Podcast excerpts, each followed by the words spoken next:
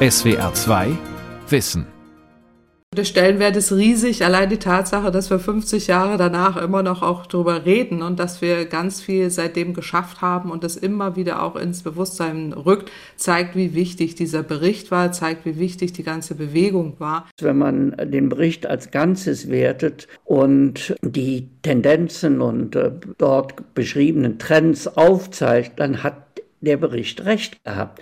Dann gibt es eher etwas anders, was man kritisieren muss, nämlich den eklatanten Widerspruch zwischen Wissen und Handeln. 50 Jahre die Grenzen des Wachstums. Wie richtig lag der Club of Rome? Von Axel Weiß. Ende der 1960er Jahre. Lautstarke Demonstrationen auf den Straßen in Mitteleuropa. Protestiert wird etwa gegen Nazis und den Vietnamkrieg. Nur langsam richtet sich die Aufmerksamkeit auch auf die Schäden, die das ungehemmte Wirtschaftswachstum der Nachkriegszeit in der Umwelt anrichtet. Michael Müller von den Naturfreunden, damals bei den Jusos engagiert, erinnert sich. Als ich das angesprochen habe, auch in der Studentenbewegung noch Ende der 60er Jahre, da wurde ich eher als einer von einer anderen Welt bezeichnet. Ne? Das war überhaupt nicht die Denkweise da. Ne? Das, auch als ich als stellvertretender Juso-Bundesvorsitzender gewählt wurde, da sagte damals Wolfgang Roth als Vorsitzender, ach, du bist jetzt neu, dann kannst du ja ein Thema nehmen, mit dem man sich vielleicht einarbeiten kann. Mach mal Umwelt und Energie. Ne?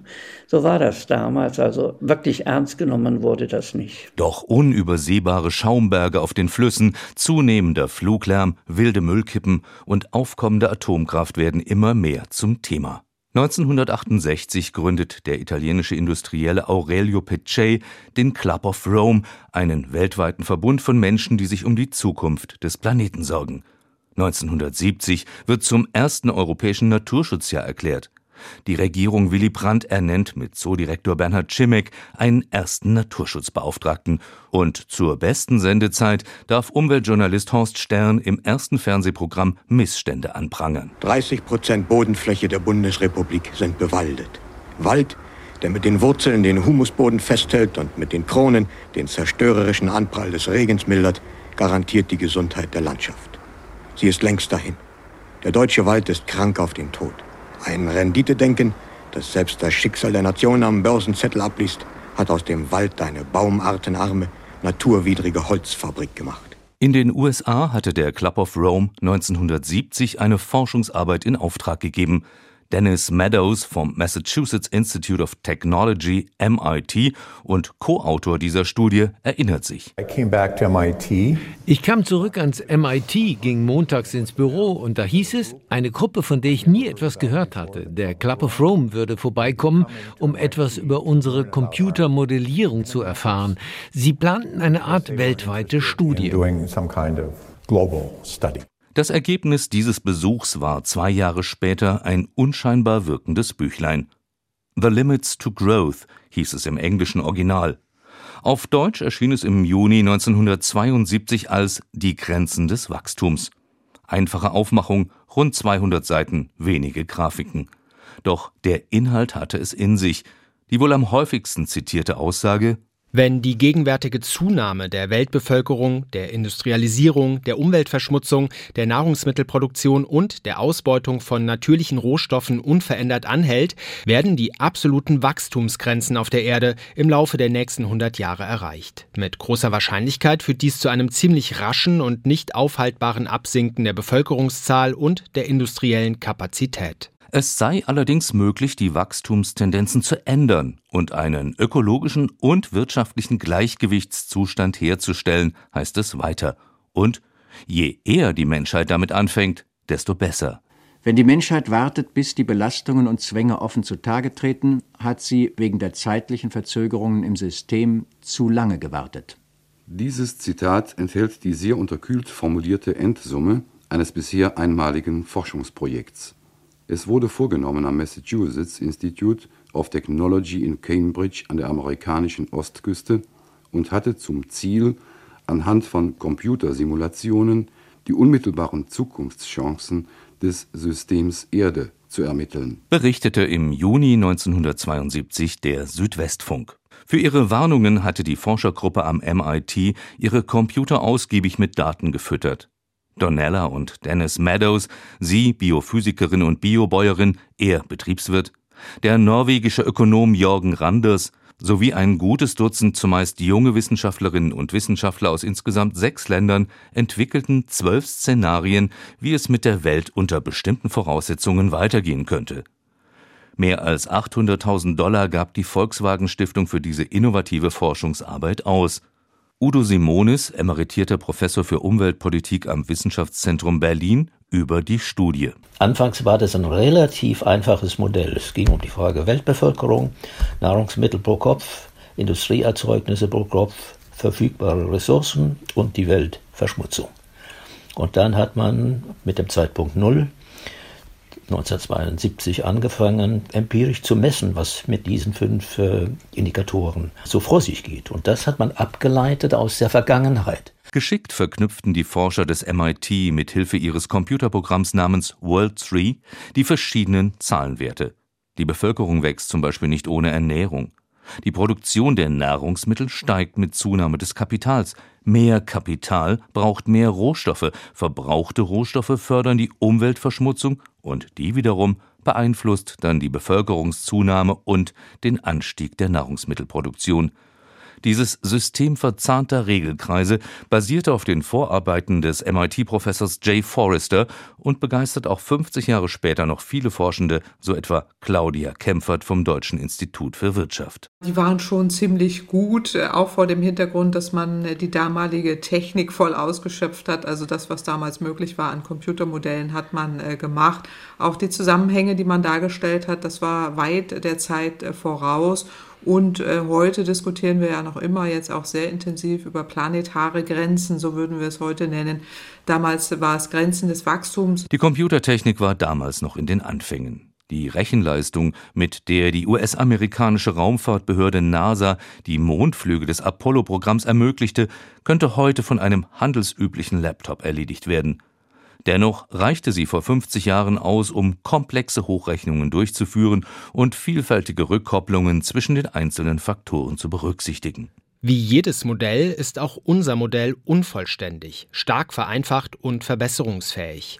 Dieser Mängel sind wir uns bewusst. Soweit wir wissen, ist es das einzige existierende Modell, das wirklich weltweite Bedeutung hat, sich über mehr als drei Jahrzehnte erstreckt und solche wichtigen variablen Größen wie Bevölkerungszahl, Nahrungsmittelproduktion und Umweltverschmutzung nicht als isolierte, sondern als dynamisch miteinander in Wechselwirkung stehende Erscheinungen behandelt, was sie ja in Wirklichkeit auch sind. Die Begrenztheit der Möglichkeiten ihrer Simulationen war den MIT-Forschenden also damals durchaus bekannt.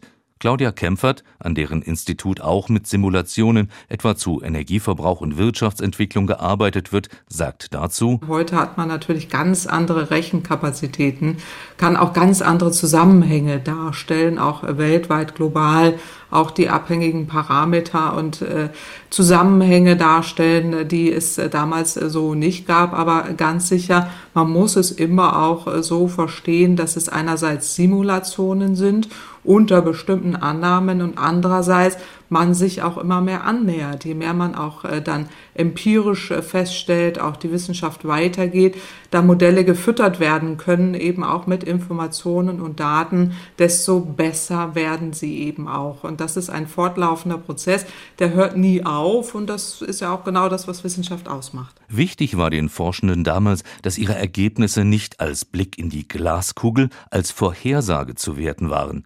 Weil das gern verwechselt wurde, wiesen sie auch immer wieder darauf hin. So 1974 der Betriebswirtschaftler Erich Zahn, der zuvor als Assistant Professor am MIT, als einer der wenigen Deutschen, an der Studie für den Club of Rome beteiligt war. Dazu ist zu sagen, dass es sich hier, das ist oft missverstanden worden, nicht um eine Vorhersage im üblichen Sinne handelt, sondern um bedingte Projektionen, die dann eintreten, wenn die Situation sich so weiterentwickelt, wie sie sich bisher entwickelt hat, aufgrund unserer Kenntnisse. Eine dieser Hochrechnungen betraf die Bevölkerungsentwicklung. Ergebnis? Falls nicht die Sterblichkeit sehr stark ansteigt, was die Menschheit sicherlich mit allen zur Verfügung stehenden Mitteln zu verhindern versuchen wird, haben wir in 30 Jahren mit einer Weltbevölkerung von 7 Milliarden zu rechnen. Und wenn wir weiterhin so viel Erfolg mit unseren Bemühungen haben, die Sterblichkeit zu senken und so erfolglos bleiben bei der Geburtenbeschränkung, gibt es in 60 Jahren für jeden heute lebenden Menschen vier andere. Die Zahl der Menschen könnte also von 3,8 Milliarden im Jahr 1972 auf 15,2 Milliarden Menschen im Jahr 2032 ansteigen. Doch diese Hochrechnung konnte nicht die Gegenmaßnahmen berücksichtigen, die sie auslöste, sagt Michael Kopatz vom Wuppertal-Institut für Klima, Umwelt, Energie. Aber genau wegen dieser Prognosen, und das ist der wichtige Punkt, haben ja einige Länder reagiert, wie zum Beispiel China, ja, mit einer massiven Bevölkerungspolitik. Und die hat beispielsweise dazu beigetragen, dass die Bevölkerung nicht so stark gewachsen ist. Als zentrale Botschaft des Club of Rome blieb bei vielen hängen, die Rohstoffe gehen aus. Besonders während der Ölkrise fiel das auf fruchtbaren Boden. Wegen Spritmangels musste Deutschland einige autofreie Sonntage verordnen. Das zeigte, wie verwundbar die Wachstumsgesellschaft geworden war. Dass der Rohstoffmangel dabei nur eines von vielen Themen im Bericht des Club of Rome war, wurde weniger wahrgenommen. Rohstoffmangel, das traf den Nerv der Zeit, wie sich auch in diesem Radiointerview von 1974 zeigt, in dem Erich Zahn aus dem MIT-Team befragt wurde. Herr Zahn, wenn man jetzt beispielsweise mal auf das, die Möglichkeiten industriellen Wachstums geht ja. und man davon ausgeht, dass Rohstoffe, große Lager nicht entdeckt werden, wenn das Wachstum so weitergeht wie bisher, dann ist man mit Silber und Quecksilber in 13 Jahren am ja, Ende, in Zinn, ja. mit Zinn in 15 Ja. Jahren, mit Erdöl in 20, da verstehen wir neuerdings etwas von, Kupfer und Blei in Ja, 21, ja. Erdgas in 22 Ja, Jahren. ja. Ja, sagen Sie mal, das sind ja Aussichten. Ich meine, da wird's ja nun ganz konkret und seit der Erdölkrise wissen wir ja andeutungsweise, wir Normalverbraucher, wovon wir reden. Ja. Ja, wie soll denn das weitergehen? Äh, nun, äh, ich meine, das erfordert einen äh, gewaltigen Umdenkprozess, der, äh, wie ich meine, inzwischen auch schon eingesetzt hat. Wir müssen lernen, äh, dass es nicht unser oberstes Ziel sein kann, nach Wachstum, quantitativem Wachstum um jeden Preis zu streben, einem Wachstum, das allmählich sämtliche natürlichen Rohstoffe und Güter auffrisst. Wir müssen vielmehr mit diesen knappen Ressourcen ebenso haushalten wie mit allen anderen Wirtschaftsgütern auch und dürfen sie nicht mehr nur als Gegenstand der Aneignung und des Verbrauchs, mit anderen Worten, als freie Güter betrachten. Um den gewaltigen Umdenkprozess, von dem Zahn sprach, einzuleiten, ließ der Club of Rome die Studie in großer Auflage weltweit verbreiten. Die Grenzen des Wachstums wurde bis heute in Dutzende Sprachen übersetzt und zig Millionen Mal verkauft. Und es blieb nicht bei dem einen ersten Bericht, sagt Udo Simones vom Berliner Wissenschaftszentrum, der dort 1992 eine zweite Fassung von Die Grenzen des Wachstums auf Deutsch vorgestellt hatte. Es gibt drei Versionen dieses Buches. Es gibt das kleine Büchlein von 72 mit 204 Seiten. Dann aber gibt es schon äh, 92 eine hoch äh, kompliziertere äh, Weltsicht. Und die hat man dann durch Verfeinerungen in der Methodik in der dritten Ausgabe von 2002 noch einmal verbessert. Im Lauf der Zeit wurde die Datenbasis für den Bericht immer breiter. So lieferten etwa UNO-Entwicklungs- und Umweltprogramm einschlägige Zahlenwerte und praktische Beispiele, die in die Rechnungen einbezogen werden konnten. Die Autoren haben mit bis zu zehn Szenarien gearbeitet. Die ersten acht davon, kann man sagen, enden alle entweder im äh, Kollaps oder im Überziehen der Grenzen, dem Overshoot oder dem Kollaps. Aber das neunte Szenario, das ist das, was man dann später aufgegriffen hat in der allgemeinen Debatte unter dem Begriff der Nachhaltigkeit bzw. der Zukunftsfähigkeit unserer Gesellschaft. Und das zehnte Szenario berechnete 1992, was voraussichtlich geschehen wäre, welche Entwicklung die Welt genommen hätte, wenn die ersten Warnungen von 1972 ernst genommen worden wären. Der Kampf gegen den Klimawandel etwa wäre danach heute wesentlich einfacher. Immer wieder brachten vermeintliche Widersprüche zwischen Hochrechnungen und tatsächlicher Entwicklung den Club of Rome Bericht in Misskredit. Rohstoffverfügbarkeit und Preisentwicklung für Rohstoffe wie Erdöl entwickelten sich etwa viel dynamischer als hochgerechnet, sagt Michael Kopatz, Umweltwissenschaftler am Wuppertal-Institut für Klima, Umwelt, Energie. Dass die Ölvorkommen beispielsweise dann doch viel länger gereicht haben als erwartet. Die Möglichkeiten, Öl zu erschließen, haben sich dann geändert und es wurde günstiger. Und das hat uns auch im Wuppertal-Institut äh, nochmal ganz schön überrascht, wie günstig man auch dieses Fracking-Gas denn und Frackingöl fördern konnte. In den 1980er und 1990er Jahren wurde der Bericht des Club of Rome wegen nicht eingetretener Entwicklungen gern als widerlegte Panikmache abqualifiziert.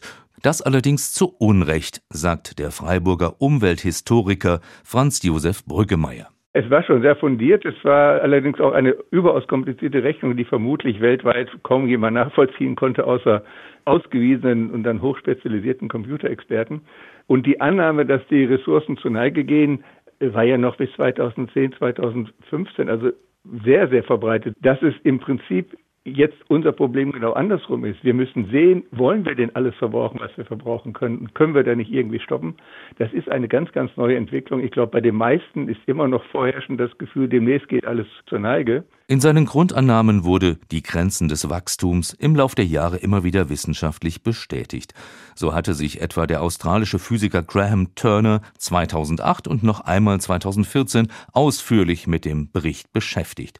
Seine Einschätzung Sowohl Umweltverschmutzung als auch Lebensmittel- und Industrieproduktion hatten sich in etwa so entwickelt, dass sie mit dem Business-as-usual-Szenario des Berichts übereinstimmten, dass also bei ungebremster Entwicklung im Lauf des 21. Jahrhunderts ein wirtschaftlicher und gesellschaftlicher Zusammenbruch anzunehmen ist Graham Turners etwas deprimiertes Fazit Die Vorbereitung auf ein zusammenbrechendes globales System könnte sogar noch wichtiger sein als der Versuch, den Zusammenbruch zu vermeiden. Auch die jüngste Evaluierung des Club of Rome Berichts macht deutlich, dessen Szenarien sind noch ernst zu nehmen. Eine weltweite Wachstumskrise könnte sogar schneller kommen als hochgerechnet. Gaia Harrington, Systemanalystin bei der Wirtschaftsprüfungsgesellschaft KPMG, untersuchte 2020, ob quantitative Daten aus zehn Schlüsselfeldern die Szenarien des ursprünglichen Berichts von 1972 stützten, unter anderem zu nicht erneuerbaren Ressourcen, Sterblichkeit oder ökologischem Fußabdruck. Im Journal of Industrial Ecology schreibt sie die beiden Szenarien, die am ehesten mit den beobachteten Daten übereinstimmen, deuten auf einen Stillstand in der Wohlfahrt, der Ernährung und der Industrieproduktion in den nächsten zehn Jahren hin, was die Eignung eines kontinuierlichen Wirtschaftswachstums als Ziel der Menschheit im 21. Jahrhundert in Frage stellt. Sachlich berechtigte Kritik am Club of Rome Bericht ist das eine, sagt Claudia Kempfert vom Deutschen Institut für Wirtschaft. Und das zweite, das muss man hier deutlich auch nennen, ist, dass in den 80er, 90er Jahren es auch eine Interessenvertretung gab, interessengeleitete äh, Akteure, die versucht haben, eben jeglichen Umweltschutz oder Klimaschutz im weitesten Sinne Nachhaltigkeit aufzuhalten. Das ist ja genau der Grund, warum wir heute nicht so weit sind mit Klimaschutz. Und genau das ist damals passiert, dass man da eben ordentlich gegengesteuert hat und das auch orchestriert wurde. Das weiß man ja auch heute durch die Berichte und Aufarbeitungen eben von auch teilweise der fossilen Industrie, die versucht hat, das alles ähm, rückzudrehen. Und das ist ja auch zu großen Teilen gelungen, muss man sagen. Wir sind ja nicht weit genug, was den Klimaschutz angeht. Was heute jenseits aller Zahlenstreubreite und Interpretationen feststeht, ist das historische Verdienst von Die Grenzen des Wachstums. Das Ende der 1960er Jahre langsam aufkeimende Unbehagen am ewigen Fortschritt auf Kosten der globalen Lebensgrundlagen hat das Buch begründet und klar benannt. Ex-Juso Michael Müller, Jahrgang 1948, lange Umweltpolitiker und heute Chef des Verbands Die Naturfreunde. Natürlich äh, war das ein Tabubruch, denn Westen wie Osten gingen davon aus, dass die Voraussetzung für ein besseres Leben in technischem Fortschritt und seinem Pendant wirtschaftlichem Wachstum liegt. Also sozusagen in der Grenzenlosigkeit äh, des äh, Wirtschaftsmodells und dass diese Grenzenlosigkeit des Wirtschaftsmodells die Voraussetzung für Fortschritt, Wohlstand und Stabilität sei. Und genau das stellen, stellt der Bericht ja fundamental in Frage.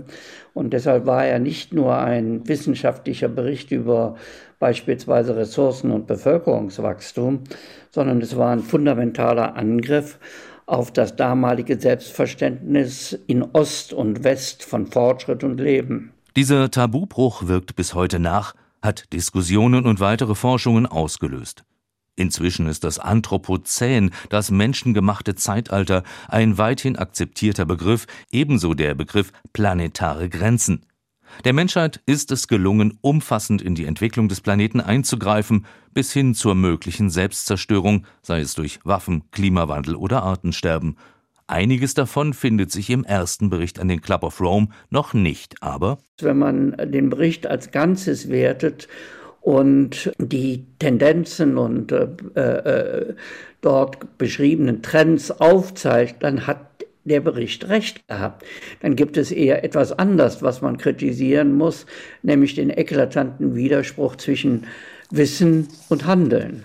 Der Umweltforscher Ernst Ulrich von Weizsäcker bewertet die Wirkung des Berichts etwas anders. 2017 schreibt er in seinem Buch Wir sind dran vor 50 Jahren war es noch empirisch absolut zutreffend. Je mehr Industrieproduktion, desto schmutziger wird die Welt.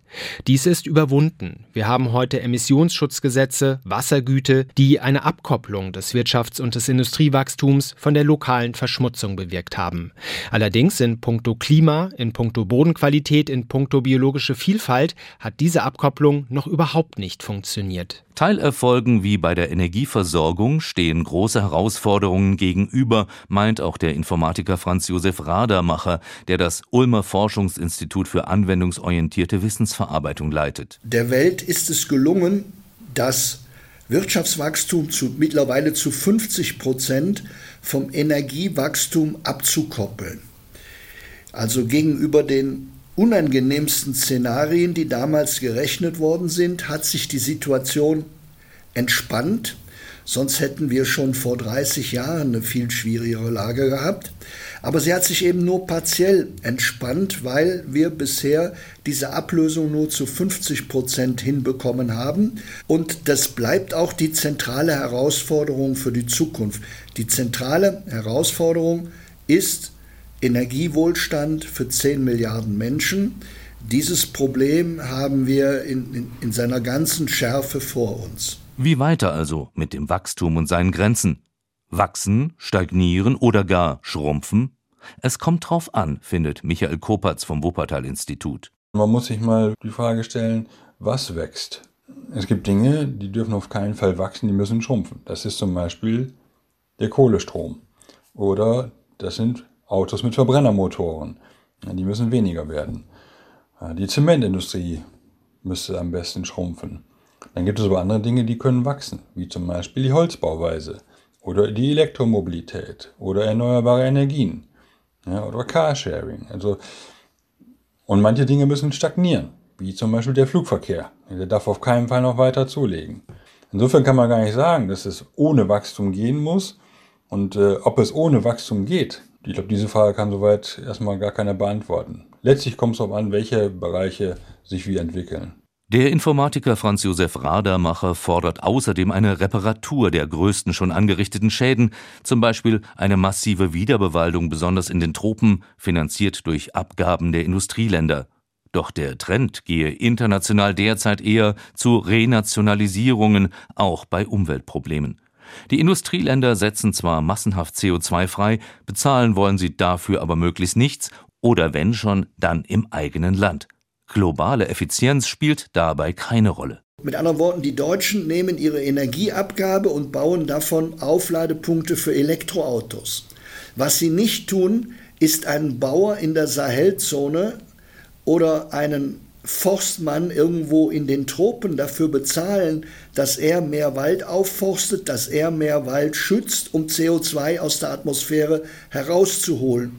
So würde eine kluge Lösung aussehen. Wenigstens damit aufhören, auch noch umweltschädliches Verhalten zu belohnen, Das würde schon ein gutes Stück weiterhelfen, meint der derzeitige Präsident des Club of Rome Deutschland, der Kieler Klimaforscher Mojib Latif. Ich würde die Subvention in nicht nachhaltige Produkte oder nicht nachhaltige Produktion sofort einstellen, weil dann haben wir auch die nötigen finanziellen Mittel, äh, um tatsächlich die nötigen Investitionen zu schultern, die natürlich auch getätigt äh, werden müssen. Ich glaube, das ist das A und O, dass wir nicht die falschen Dinge, dass wir nicht die falschen äh, Dinge, die in die Vergangenheit weisen, äh, unterstützen, sondern die neuen Technologien und am Ende können alle davon profitieren. Der Umweltwissenschaftler Ernst Ulrich von Weizsäcker, selbst jahrelang in der Politik und im Club of Rome engagiert, warnt aber vor einem pauschalen Politikbashing. Der Politik übel zu nehmen, dass sie die Warnungen des Club of Rome nicht ernst genug genommen hat,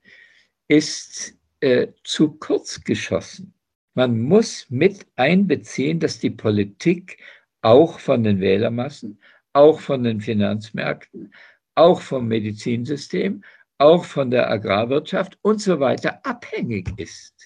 Die Politik kann das nicht einfach beschließen, jetzt schaffen wir einfach die Landwirtschaft ab, weil die umweltschädlich ist. Das geht nicht. Dennis Meadows, Projektleiter der Grenzen des Wachstums, bekam 2019 den Deutschen Kulturpreis verliehen. In seiner Rede benennt der Ökonom die wichtigste politische Aufgabe heutzutage als die sanfte Umlenkung der Gesellschaft weg von ihren bisherigen Zielen. Wir benötigen alternative Langzeitvisionen, die uns auf der Erde einen und leiten können. Die Religion der freien Marktwirtschaft ist dafür nicht geeignet. Wir brauchen neue Denkweisen, um gewaltsame Konflikte zu minimieren, Ungleichheit zu verringern und unsere natürliche Umwelt zu erhalten, indem wir den Übergang schaffen zu einer kleineren Weltbevölkerung und weniger Konsum and consumption levels. Viele Menschen wären durchaus bereit, sich einzuschränken, sagt der Jenaer Soziologe Hartmut Rosa. Wir wollen nicht jedes Jahr ein neues Handy, einen neuen Computer, einen neuen Staubsauger, einen neuen Kühlschrank. In gewisser Weise haben wir das schon in unsere Geräte eingebaut. Ja. Sobald wir sie ans Internet anschließen, müssen sie ständige Updates haben und wenn sie die nicht haben, dann geht es nicht mehr. Aber die Definition meint, wir sind eine Gesellschaft, die notwendig wachsen, beschleunigen, innovieren muss um das Bestehende zu erhalten. Und ich glaube, das ist historisch einzigartig. Mit weniger Wettbewerb und einem bedingungslosen Grundeinkommen ließe sich dem Trend entgegenwirken, schlägt Rosa vor, der sich lange mit Wachstumsalternativen beschäftigt hat. Alle bisherigen Versuche der letzten 50 Jahre, vom zerstörenden Wachstum wegzukommen, waren nicht erfolgreich genug, um Klimawandel oder Artensterben schnell genug stoppen zu können. Die allererste Grafik in Die Grenzen des Wachstums zeigt zudem, dass die meisten Menschen auf der Erde weder Zeit noch Muße haben, sich mit globalen Wachstumsgrenzen zu beschäftigen, weil sie mit dem täglichen Kampf ums Überleben für sich und ihre Familien beschäftigt sind und sich nur auf das Jetzt, ihre Arbeit und ihre direkte Umgebung konzentrieren können. Daran hat sich seit 1972 wenig geändert.